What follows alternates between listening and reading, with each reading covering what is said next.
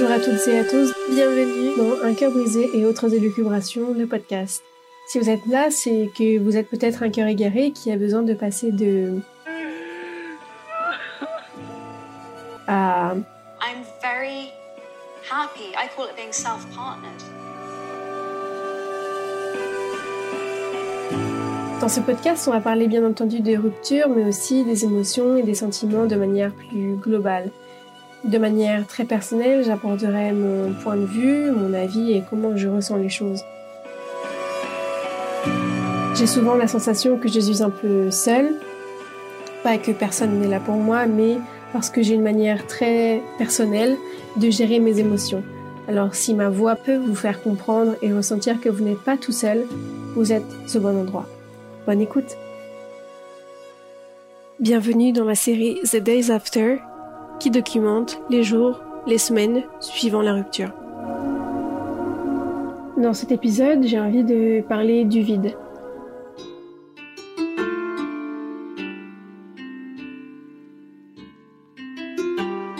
C'est drôle comme on peut se sentir si vide, même en débordant.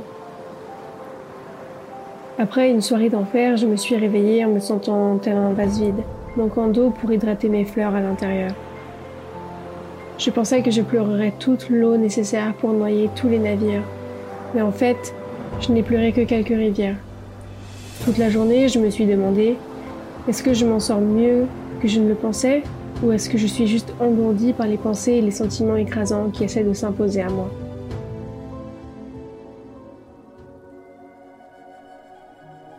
C'est vrai que le lendemain matin qui a suivi la rupture, j'étais persuadée que j'aurais pleuré pendant des heures.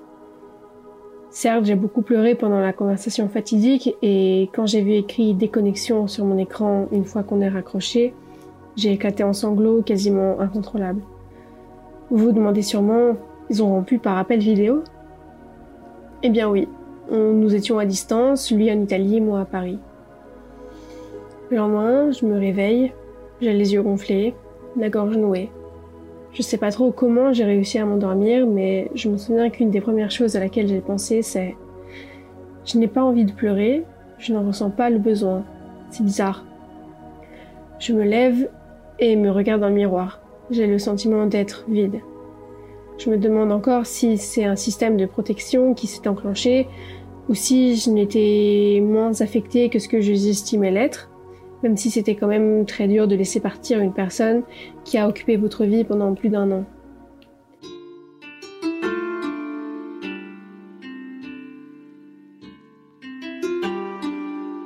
Je me demande alors, la douleur n'est-elle pas censée faire mal? Parce que mon esprit, lui, a mal, mais je ne ressens rien. J'ai toujours cru aux mots émotionnels se répercutant sur le corps. Alors si je ne ressens rien, est-ce que mon esprit va si mal que ça? On associe la douleur à ce qu'on vit. La douleur nous ancre dans un moment et atteste de ce que nous avons vécu. Avec la douleur, on se dit, c'est vrai, j'ai vécu ça, regardez, j'ai mal.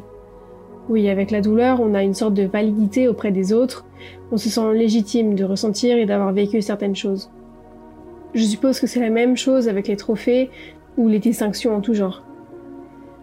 Alors, si je ne ressens rien, même pas la douleur, est-ce que nous avons vraiment rompu.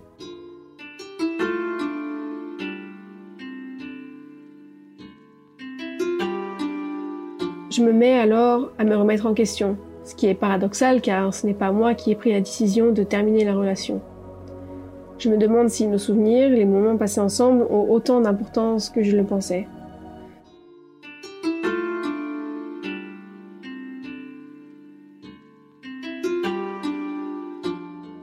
Mais il s'avère que non. Je préfère penser que c'était une manière de me protéger. Ma mère m'a dit quand je l'ai appelée pour en parler, peut-être que tu as pleuré tout ce que tu avais besoin de pleurer. Et elle a raison. Au final, la douleur ressentie et la quantité de larmes versées est subjective et propre à chacun et chacune. On peut souffrir de l'intérieur mais ne pas pleurer, comme Cameron Diaz dans le rôle d'Amanda Woods dans le film The Holiday, qui n'a pas pleuré depuis que son père a quitté le domicile familial quand elle était plus jeune. I mean, you're the only woman on the face of the earth who breaks up with her boyfriend and doesn't even shed a tear? I mean, that's gotta mean something, right? Why does it bug you so much that I can't cry?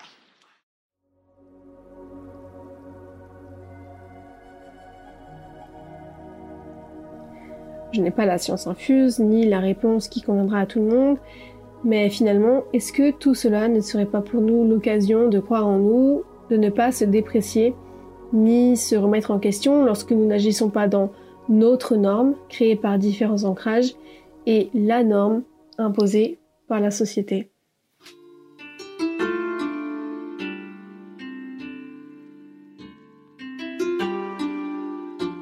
La chanson de l'épisode est Didn't I du groupe One Republic sorti en 2020. Ici, le chanteur se demande si la relation qu'il a vécue était bien vraie. Il se demande s'il a en effet aimé la personne. Cette chanson connote très fortement, je trouve, avec ce sentiment de flou quant à notre histoire passée, cette remise en question notamment avec les paroles Didn't I love you, didn't we fly? Il continue en disant Know that I, know that I still care for you, but didn't we, didn't we say goodbye? Si je fais la traduction, je sais que je tiens encore à toi, mais ne nous sommes-t-on pas dit au revoir?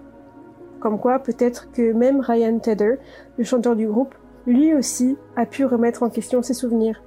Espérons que lui aussi ne doute pas trop de lui.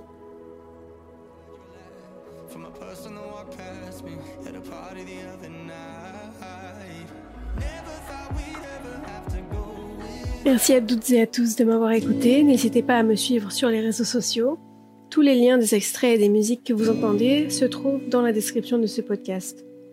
Ce podcast a été écrit, réalisé et monté par mes soins. On se retrouve la semaine prochaine pour un nouvel épisode. À bientôt!